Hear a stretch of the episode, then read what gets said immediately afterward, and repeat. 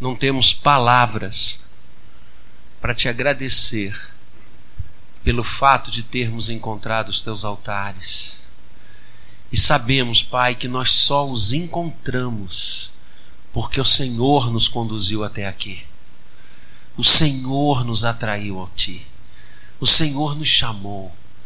O Senhor nos encontrou onde estávamos no lixo, no monturo.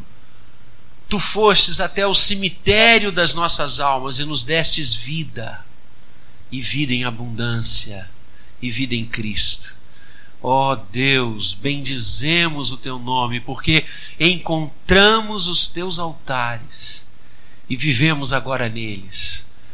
Louvado sejas, Pai, em Cristo Jesus. Derrama agora a unção que somente pode vir de ti, sobre a pregação, sobre a leitura da tua palavra, sobre o pregador, sobre cada um de nós, Senhor, para entendermos que devemos amar o teu povo de todo o coração. Assim oramos em Cristo. Amém. Amém. A igreja pode se assentar. É uma honra tocar e cantar com vocês, viu? Nossa da vida. Rapaz. Amém. Não dá o microfone não que eu acostumo. Último livro das Escrituras Sagradas, Apocalipse. Vamos lê-lo. Apocalipse, capítulo 1.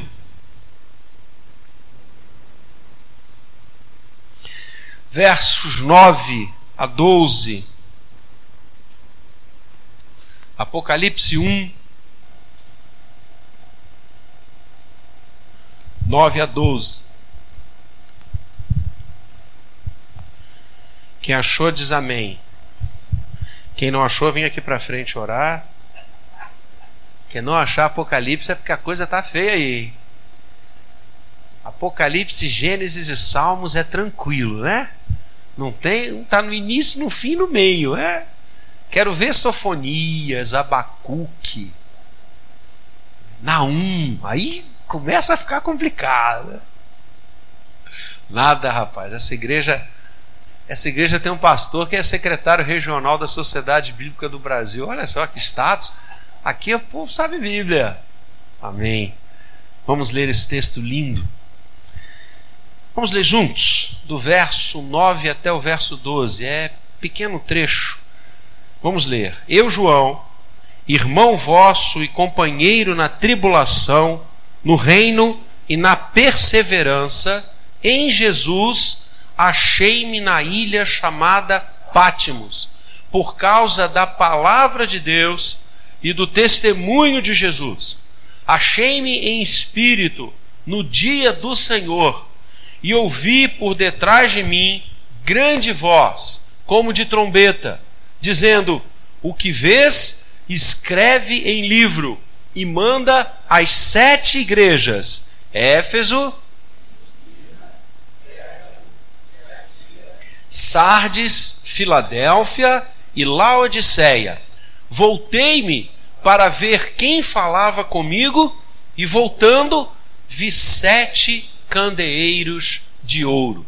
E para que você e eu possamos entender o verso 12, a gente tem que ler o verso 20. Vamos lá?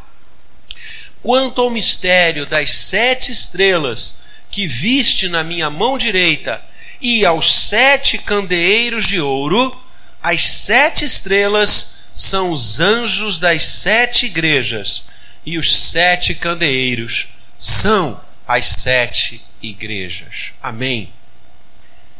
Eu encontrei teus altares eu amo a casa do Senhor. Amados, nós vivemos um tempo onde as instituições têm sofrido ataques de todas as matizes. Todas as corporações, instituições, algumas bem antigas, bem históricas, estão sob um fogo cerrado e nós não podemos ignorar, e nem queremos ignorar, que a igreja cristã tem passado não apenas nas últimas etapas ou nos últimos quartéis, mas já há muito tempo, eu diria desde que ela nasceu e que ela foi constituída, ela tem passado por um exame, uma crítica, uma fala desairosa muito grande. Isso nos entristece, porque é claro que a igreja são as pessoas, as pessoas são e constituem a igreja de Cristo. E as pessoas são imperfeitas. Então, querer olhar, enxergar, ou mesmo cristalizar perfeições na igreja do Senhor é impossível. Pelo menos enquanto estivermos aqui vivendo. O dia que passarmos a ser a igreja vitoriosa, ou como a teologia chama, a igreja triunfante, aí sim não haverá mais pecado entre nós. Até ali, nós somos um povo em obras, como lindamente diz o reverendo Jeremias, lá da igreja, a oitava igreja de Belo Horizonte. Ele diz: Vladimir, eu, eu vejo a igreja do Senhor como um povo em obras. Se cada um de nós andássemos com essa tabuleta assim pendurado em obras, é isso. A igreja está sendo edificada. Lembra quando Jesus diz a Pedro, quando Pedro faz aquela confissão maravilhosa: Tu és o Cristo, o Filho do Deus vivo. E Jesus diz: Pedro, sobre esta declaração, sobre esta fé, sobre esta pedra, edificarei a minha igreja. Edificarei. No verbo lá, no grego, a ideia é essa, é algo contínuo, é algo permanente. A igreja não está pronta, nós não estamos prontos, embalados, nós estamos em construção, nós estamos em edificação. Ao mesmo tempo, isso não serve como justificativa para errarmos. E aí eu concordo inteiramente com muitas visões do mundo e muitas visões da sociedade que cobram da igreja e cobram bem posturas corretas, posturas éticas, posturas humanas, posturas comprometidas com as pessoas e com o próximo. Isso é corretíssimo. E um dia desses, um amigo muito querido chegou para mim e falou assim: Vladimir, eu não sei como você aguenta tanta cobrança pelo fato de você ser pastor. E eu disse para ele: eu vou ficar muito triste o dia que eu não tiver cobrança. O dia que as pessoas não aguardarem de mim, por ser pastor, uma conduta, uma fala, um procedimento, um agir diferente na sociedade, aí eu vou ficar muito preocupado. Que bom que as pessoas cobram. Isso significa que elas esperam o atingimento de um padrão, de um comportamento. Por isso, amados, nós, como igreja de Jesus, não podemos ser iguais a todo mundo. Por favor, não. Nós somos o sal da terra e a luz do mundo. Se eu sou um advogado, eu não posso ser um advogado igual a todos os outros advogados. Eu não posso fazer aquilo que todos os advogados fazem de ruim, de antiético. Não posso. Ainda que eu abra mão de honorários, de dinheiro, de projeção, do que seja porque eu pertenço a Jesus, eu sou igreja dele. Se eu sou um médico, eu não posso fraudar os planos de saúde requerendo coisas que não têm nenhuma necessidade apenas para ganhar dinheiro. Eu não posso criar enfermidades que não existem para continuar a me locupetrar. Eu não posso. Porque eu sou crente, eu sou um médico crente. Se eu sou um empresário, eu não posso conduzir os negócios da minha empresa para ser pego na Lava Jato no mês que vem. Porque eu sou crente. E eu sou um empresário crente. E eu vou passar isso para os meus funcionários e vou tratá-los com respeito, com amor, com justiça. Vou abençoá-los. Vou tratar os meus clientes. Eu sou um empresário crente. Em qualquer área da vida. Se eu sou um pai, eu sou um pai crente. Eu vou abençoar meus filhos. Eu não vou tratar meus filhos da maneira como muitas vezes eu vejo aí fora. Eu vou amá-los, eu vou estar com eles, eu vou me dedicar a eles. E assim, em tudo. Porque eu sou igreja, eu amo a tua casa, Senhor. Encontrei os teus altares. A igreja imperfeita é, mas isso não significa que eu não devo amá-la. A igreja é constituída de pessoas profundamente falhas, sim, mas isso não significa que eu não devo amá-la. Na igreja eu vou encontrar pensamentos, procedimentos e ideias que muitas vezes vão divergir dos meus, sim, mas isso não significa que eu não devo amá-la. Me entristece profundamente hoje, e amanhã o reverendo Flávio vai estar conosco lá no presbitério, e a dissertação do Flávio, o trabalho de conclusão de curso no seminário do reverendo Flávio, filho desta igreja na sua vocação, foi sobre um movimento que hoje ganha campo de uma forma intensa, chamado os desigrejados. O que são os desigrejados? Ele fez uma pesquisa linda e me deu de presente, eu li na época, e há uma literatura fartíssima sobre isso. São pessoas que, ao se decepcionarem com irmãos na igreja, com procedimentos equivocados de crentes, abandonam a igreja, deixam de amá-la, deixam de estar nela, deixam de frequentá-la passam a atacá-la. Não, não. Eu gosto muito de pensar como Davi. Davi, já ungido rei de Israel por Samuel, ganhou a perseguição implacável de Saul. Saul já estava completamente desnorteado à frente do trono de Israel. Saul estava fazendo uma bobagem atrás da outra, inclusive indo consultar a médium em Endor, porque o Senhor não falava mais com ele, de tanta maluquice que ele fizera. E Saul resolveu focar o seu ódio em Davi como se Davi fosse culpado de todas as besteiras que ele estava fazendo. E começou a perseguir Davi fisicamente. Colocar os exércitos de Israel atrás de Davi. Davi passou a peregrinar de cidade a cidade, fugindo da sanha de Saul. E um dia eles estavam no local descampado, um local cavernoso. E Davi entrou numa daquelas cavernas para se esconder. E quando ele entra por aqueles lugares e sai e vai, entra e vai, ele se depara com Saul dormindo. Os guardas haviam ficado do lado de fora, tomando conta do sono do rei. E Davi entrou sem saber por um outro local, sei que ele se deparou com Saul. Olha, a chance de acabar com todos os seus problemas. Bastava matar Saul matava o perseguidor, acabou. Davi não o mata. E depois, questionado sobre por que não dera cabo da vida do louco rei de Israel,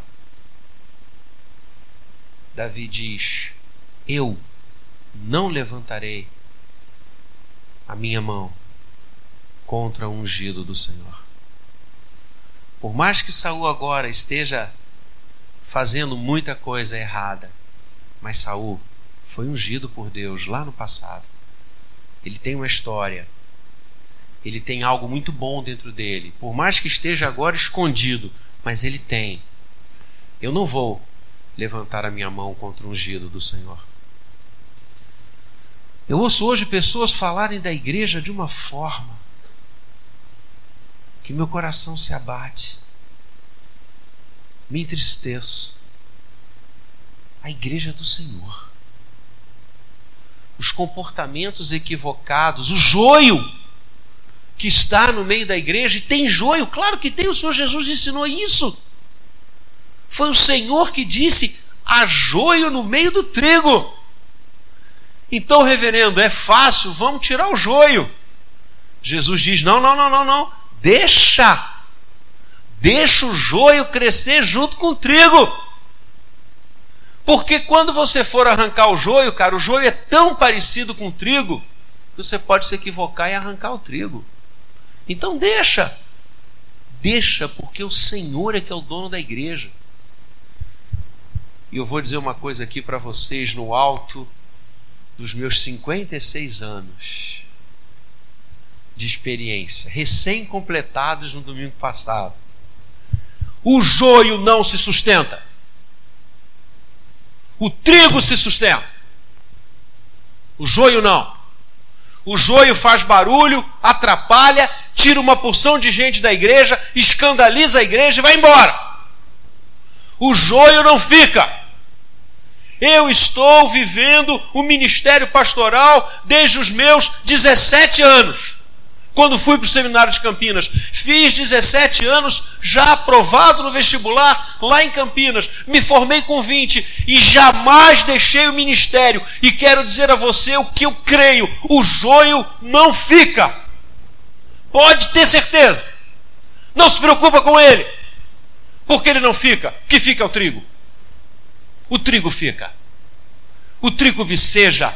O trigo abençoa o trigo ora pelas pessoas, o trigo evangeliza, o trigo traz vidas aos pés de Jesus, o joio só atrapalha. Então vamos arrancá-lo, reverendo. Não precisa, porque o joio vai embora. Ele não aguenta. O joio não aguenta o poder do Espírito Santo de Deus revelado nos cultos da igreja. Não aguenta. O joio não aguenta palavra sendo ministrada, louvor sendo cantado, orações sendo feitas, o joio não aguenta. E você lembra quem Jesus disse que plantou o joio? Ele mesmo, o diabo. Ele não aguenta, as suas plantações também não. Eu amo a igreja. Eu amo a igreja. Por mais que eu saiba que ela é integrada, insisto, por pessoas que não são perfeitas. Que bom, porque eu posso ser membro dela. É igual aquela história muito bacana do diácono que estava na porta da igreja, o senhor passou, ele disse: Você não quer assistir o culto? Você não quer estar aqui com a gente, louvando ao Senhor, aprendendo a palavra? O camarada estava lá do outro lado, olhou para ele e falou assim: Eu vou entrar aí? Aí só tem hipócrita. Aí o diácono disse: Cabe mais um, pode vir, não tem problema não. Tem... Um espaço aqui para você. A igreja é feita de imperfeitos. Se a igreja fosse feita de perfeitos, eu não poderia ser membro nem pastor dela. Lembre-se disso. Mas isso, como eu falei, não é justificativa para você se tornar joio, não. Não vai nessa, não. Não se torna joio, não. Fica firme com o trigo. Eu amo a igreja. E esse texto, queridos, que nós lemos nos dá algumas algumas dicas, algumas maneiras e algumas realidades pelas quais nós amamos a igreja ou devemos amá-la de todo o coração. A primeira coisa, eu amo a igreja porque o Senhor é que a constituiu. Vai comigo para Apocalipse 5. Versos de 7 a 10. Olha que lindo. Apocalipse 5 é um texto para você ler de joelhos. Aliás, qual texto da Bíblia que não é para ser lido de joelhos? A situação aqui é maravilhosa, não é? João vê o livro da vida mas um dos anciãos que estão ao redor do trono de Deus chega para ele e diz: Olha, ninguém foi achado digno de abrir esse livro. Ou seja, a redenção não poderá acontecer. É isso que ele estava dizendo. Ninguém nos céus, na terra, debaixo, nas. Não, ninguém. Ninguém foi achado digno de abrir o livro. Verso 4: Eu chorava muito porque ninguém foi achado digno de abrir o livro, nem mesmo de olhar para ele, o livro da vida. Todavia, verso 5, que aqui me arrepia. um dos anciãos me disse: Não chores, pode parar de chorar. Eis que o leão de Judá, a raiz de Davi, venceu para abrir o livro e os seus sete selos. Então vi no meio do trono e dos quatro seres viventes e entre os anciãos de pé um cordeiro, como tendo sido morto. Ele tinha sete chifres, bem como sete olhos, que são os sete Espíritos de Deus enviados por toda a terra. Ele veio, tomou o livro da mão direita daquele que estava sentado no trono, e quando ele tomou o livro, os quatro seres viventes, os vinte e quatro anciãos, prostraram-se diante do cordeiro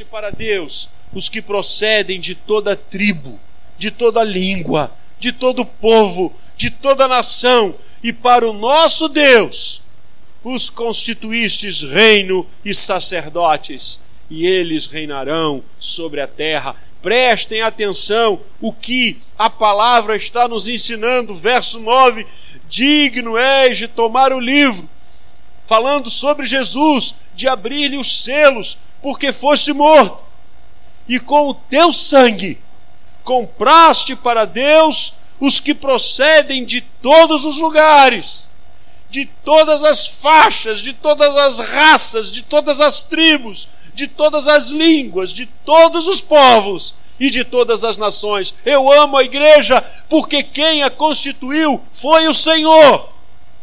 Foi o Senhor que derramou o seu sangue para comprar cada um de nós, para comprar aqueles que procedem de todos os lugares, de todas as línguas, para constituir essa nação bendita que se espraia por todo o planeta Terra, porque em todos os lugares há joelhos que se dobram para bendizer o Cordeiro de Deus que nos remiu e nos comprou. Eu amo a igreja porque foi o Senhor que a constituiu. A igreja não é uma obra humana, não é uma criação humana, não é uma empresa, não é uma ONG. A igreja é a constituição daqueles que foram remidos, comprados e justificados pelo sangue do Cordeiro. Eu amo a igreja porque foi o Senhor quem a constituiu. E essa noção bíblico-teológica é cristalina nas Escrituras no Antigo Testamento. A igreja, a palavra para definir a comunidade dos adoradores, aqueles que subiam para adorar o Senhor, falava nesta Assembleia de Deus. De Deus, que pertence a Deus. No Novo Testamento não é diferente. No Novo Testamento, a palavra grega eclesia, que veio dar igreja, nas línguas latinas, significa ekkalel, aqueles que são chamados para fora, igual no Antigo Testamento. A ação é sempre de Deus. É Deus quem convoca os seus adoradores, é Deus quem chama para fora aqueles que agora pertencem a Ele. Por isso, amados, é que a palavra igreja no Novo Testamento, nas centenas de vezes que ela aparece, nunca, nunca ela está fora de um tempo verbal grego genitivo que significa posse. A igreja, em todas as vezes que esta palavra aparece no Novo Testamento, eclesia, é sempre eclesia tuteu, igreja de Deus, Eclesia tu Christos, igreja de Cristo, igreja do Senhor. A igreja não é nossa. E Deus deixa isso claro nas Escrituras: a igreja é dele. Tanto no antigo Israel quanto no Novo Testamento, a eclesia é do Senhor. Por isso eu a amo. Porque foi o Senhor quem a estabeleceu. Lê comigo na primeira carta de Pedro, aqui pertinho do Apocalipse. Primeira carta de Pedro, capítulo 2, versos 9 e 10. Expressão maravilhosa. Se tiver com caneta aí, sublinha esses dois versículos, mas sublinha primeiro no teu coração. Olha que lindo. E Pedro está falando de textos do Antigo Testamento. Vós, porém, sois raça eleita, sacerdócio real, nação santa, povo de propriedade exclusiva de Deus, a fim de proclamardes as virtudes daquele que vos chamou das trevas para a sua maravilhosa luz. Vós, sim, que antes não eres povo, mas agora sois povo de Deus, que não tinhas alcançado misericórdia, mas agora alcançastes misericórdia. Nós estávamos lá fora e Deus nos trouxe. Nós não tínhamos alcançado misericórdia e Deus derramou a sua misericórdia sobre nós. Nós somos raça eleita, nação santa, sacerdócio real, povo de sua propriedade exclusiva. Eu amo a igreja porque a igreja foi constituída pelo Senhor. Eu também amo a igreja porque ela é corpo de Cristo. E aí a gente vai para Coríntios. 1 Coríntios, capítulo 12, é onde de forma mais concreta Paulo desenvolve essa maravilhosa visão da igreja como corpo de Cristo.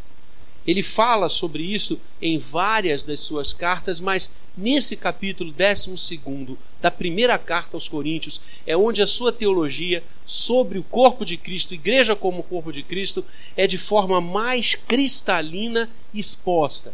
É um texto muito longo, nós não vamos lê-lo todo, até porque já conversamos sobre isso em vários outros momentos, mas o que Paulo está dizendo aqui é que a igreja é o corpo místico de Cristo hoje. Que a igreja não é um, um, um, grupo de pessoas esparsas pelo planeta Terra, em várias cidades, países. Paulo diz: há uma unidade na igreja. Esta unidade é Cristo, Cristo é o cabeça da igreja. E todos aqueles que estão em Cristo, todos, os gregos, os judeus, os americanos, os chineses, os japoneses, todos que creem em Cristo, todos que dobram seus joelhos e proclamam que Ele é o Senhor, e no seu coração creem que Ele ressuscitou dentre os mortos, em qualquer lugar do mundo, do planeta Terra, esta pessoa está ligada ao corpo de Cristo, é membro do corpo de Cristo. Essa linda teologia que vai do verso 12 até o verso 27 é empolgante. Eu amo a igreja porque ela não é qualquer coisa. Eu amo a igreja não porque ela é uma empresa, ela não é. Eu amo a igreja porque ela é o corpo de Cristo. E por ser corpo de Cristo, eu estou ligado a todos os meus irmãos em todos os lugares do mundo. Há uma unidade entre nós, há uma só fé, um só corpo, um só Senhor, um só batismo. Eu amo a igreja. Eu amo a igreja. A igreja é esta multiplicidade de histórias, de raças, de culturas, de formações de mentes, de emoções. Você já pensou nisso? Nessa multiplicidade que é o corpo de Cristo, como o nosso corpo é múltiplo, tem tantos órgãos, tantos membros, mas todos se interligam. É essa imagem que Paulo busca e traça para falar da igreja. A igreja é esta multiplicidade, este coletivo sensacional que só Deus conhece na sua totalidade. Mas, não obstante sermos muitos, somos um só. Porque o corpo tem uma unidade. E Paulo vai dizer: esta unidade é Cristo, Cristo é o cabeça da igreja. Por isso eu digo, amados, e digo de todo o coração que a igreja do jardim tem um pastor só: Cristo Jesus.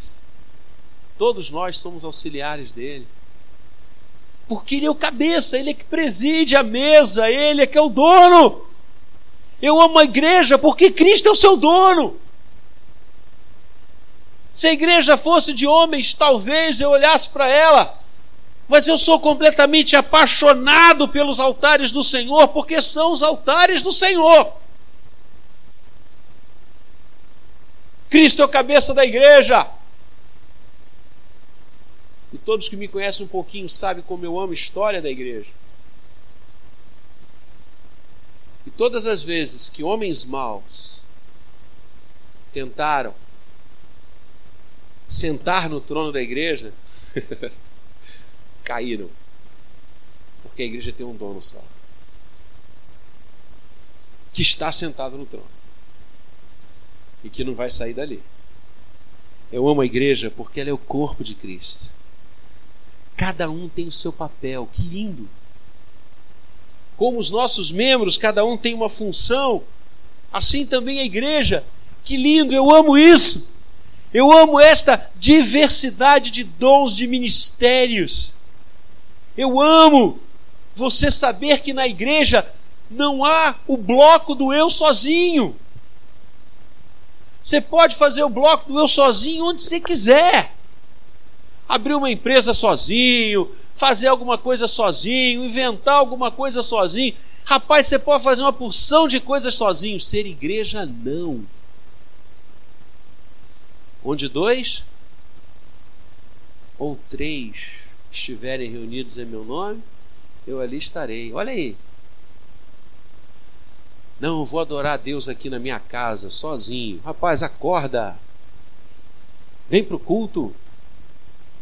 Porque dois ou três é multiplicidade. Um teólogo suíço ensinou uma vez uma frase linda, Emil Brunner: você pode fazer muita coisa sozinho, menos ser cristão. Por isso eu amo os cultos da igreja. Eu amo os cultos da igreja. O Alan sabe quando a gente viaja e chega o domingo, eu digo: vem cá, onde é que a gente vai? Vamos adorar, vamos adorar com povos diferentes, com línguas diferentes. Vamos adorar. Porque nós somos igreja, eu amo a igreja. A igreja é o corpo de Cristo. A gente nasce, a gente cresce, a gente se desenvolve como corpo e como igreja. Entenda o outro, ajude o outro, abençoe o outro. Pare de cobrar tudo para o seu irmão dentro da igreja, cara, acorda. Cobrar é a coisa mais fácil que existe. Tem até uma profissão sensacional, arquiteto ou engenheiro, sei lá, de obras prontas. Coisa mais fácil que tem.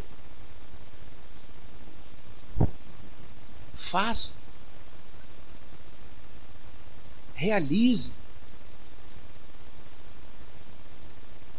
E aí é que é coisa linda. Também quero falar algo do alto dos meus 56 anos de vida. Na igreja, basta você começar. Basta você começar. Comece com o coração. E você vai ver como daqui a pouquinho tem uma galera atrás de você, junto de você, ao seu lado. joelho em terra e faça de coração. Você vai ver. Isso aprendi com um pastor que já está na glória. No início do meu ministério, eu, o Alan sabe, eu tenho vários homens e mulheres de Deus que me ensinaram e me ensinam, eu aprendo muito deles, eu escuto muito deles. E tento reproduzir na minha vida o que eles me ensinam, porque não adianta você ouvir e não reproduzir. É, ouvir não praticar, não, não aprendeu. E eu estava começando meu pastorado, menino de tudo. O Alame grávida. Do Vlá. E aí esse pastor já bastante experiente, a gente, ele pegou um mapa assim do Rio de Janeiro e disse para mim, reverendo, eu tinha 22 anos, reverendo, vamos plantar uma igreja aqui, nesse bairro aqui. Não tem igreja nenhuma aqui. Eu falei, vamos embora. E eu comecei a falar do púlpito, comecei a falar do púlpito de manhã, de noite, e o povo não se empolgava. E um dia eu entrei no gabinete, ele estava sentado, falei, reverendo, vamos desistir desse projeto, reverendo? O povo parece que não, não veio com a gente. Ele disse, reverendo, se tivermos eu e Carmenívia, era a esposa dele, o senhor ao Alame, a gente já montou uma igreja. Eu falei, rapaz, eu tenho que aprender com esse homem. Eu tenho que aprender com esse homem. Começa. Começa. Não, mas isso aqui assim na SAF não está. Começa. Isso assim na junta. Começa. Ao PH, começa. O MP, começa. Você vai ver a galera que vai vir com você, cara. Porque a igreja é o corpo de Cristo. A igreja não é um negócio, cara. A igreja é coração. A igreja é alma. A igreja é ação do Espírito de Deus. Você não pode, nem eu. Aí sim, querer fazer alguma coisa na igreja com a vida cheia de pecados. Aí, aí realmente, aí para. Aí para. Porque de Deus não se zomba. Mas se teu coração está na obra, você quer adorar e glorificar ao Senhor com a mínima coisa que seja, comece. Porque o povo vem. O Espírito dirige. O Espírito é que rege a igreja. Nós estamos na época do Espírito Santo. A Trindade, ela tem momentos históricos muito bem definidos. O Antigo Testamento, o grande personagem da Trindade é o Pai. Da encarnação do Natal até a ascensão, o grande personagem é o Filho. De Pentecostes, que leva cerca de dez dias depois da ascensão, até o, o retorno de Jesus, a grande ação, a grande pessoa da Trindade que está em evidência é o Espírito Santo. É o Espírito Santo que nos faz crer, é o Espírito Santo que derrama dons sobre nós, é o Espírito Santo que nos leva a confessar diante do Senhor as nossas faltas, é o Espírito Santo que nos faz crescer diante dele, é ele que derrama dons e ministérios, está aqui na palavra. Então faça! E você vai ver o resultado bendito que você vai colher. Porque a igreja é o corpo de Cristo. Eu amo a igreja. Eu amo a igreja eu encontrei os teus altares, Senhor. E finalmente, eu amo a igreja. Primeiro, porque Deus a instituiu. Segundo, porque ela é o corpo de Cristo. E em terceiro, aí a gente vai mergulhar aqui no Apocalipse, no texto que a gente leu, que é de arrepiar. Lembra o contexto? João está na ilha de Pátimos, no dia do Senhor, domingo, primeiro dia da semana. E ele tem uma visão. Deus diz para ele: O que vês, escreve, manda às igrejas, sete, número da perfeição. O Apocalipse é cheio desses símbolos sensacionais. E quando ele ouve a voz de Deus, ele se vira, ele se volta para ver quem falava. Ele ouve a voz e ele se volta. E quando ele se volta, o que, que ele vê? Sete candeeiros de ouro. E lá no verso 20, qual é a explicação? Os sete candeeiros são as igrejas. Olha que lindo, preste atenção. João escuta a voz do Senhor e quando ele olha para olhar, quem ele vê? A igreja. Sabe por que, que eu amo a igreja? Porque o meu Senhor se identifica com ela. Paulo, na estrada de Damasco, cai do cavalo, é derrubado. Paulo persegue a igreja, Paulo mata a igreja. Paulo está levando para Damasco cartas de autorizações do sinédrio para prender e matar a igreja. E quando Paulo cai, ele olha para cima, o céu está aberto E o que que o Senhor Jesus fala com ele? Saulo, Saulo, por que me persegues? Quem Paulo estava perseguindo? A igreja. O que, que Jesus diz? Você está perseguindo a mim. Eu amo a igreja, porque o Senhor se identifica com ela. A igreja e o Senhor são a mesma coisa. Somos o corpo de Cristo. Eu amo a igreja. Quando João volta, ele vê a igreja. Oh, glória! Eu amo essa igreja que é consolo nas lutas. Eu amo essa igreja que é certeza da presença de Deus com a gente. Eu amo a igreja por sua convicção de vitória nas mãos de Deus. Sabemos que todas as coisas cooperam para o bem daqueles que amam a Deus e são chamados segundo o seu propósito. O Senhor se identifica com a igreja.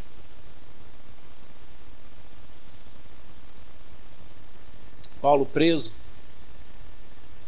ele escreve dizendo: Eu, prisioneiro do Senhor. Ele sabia que não estava prisioneiro, por mais que os seus algozes fossem as cadeias romanas, as autoridades judaicas, ele sabia que Deus controla todas as coisas. Essa é a visão que nós temos. Eu quero encerrar essa manhã, essa ministração, lembrando um livro que eu li alguns anos atrás chamado Cem Anos de Solidão. Gabriel Garcia Marques. E ele fala de uma vila onde, em determinado momento, as pessoas, os habitantes daquela vila, contraem uma enfermidade que os fazem esquecer das coisas. Eles não conseguem se lembrar de nada. Então o que, que eles fazem? Eles começam a escrever umas tabuletas, e nessas tabuletas eles escrevem o nome das coisas: púlpito, Bíblia, cálice, eles escrevem e andam com aquelas tabuletas em todos os lugares e colocam essas tabuletas em todos os lugares, bateria, porque eles não saberiam dali a poucas horas o nome das coisas. Eu amo a igreja. Porque a igreja é a grande tabuleta que Deus escreveu o seu nome e colocou no mundo. Deus abençoe você.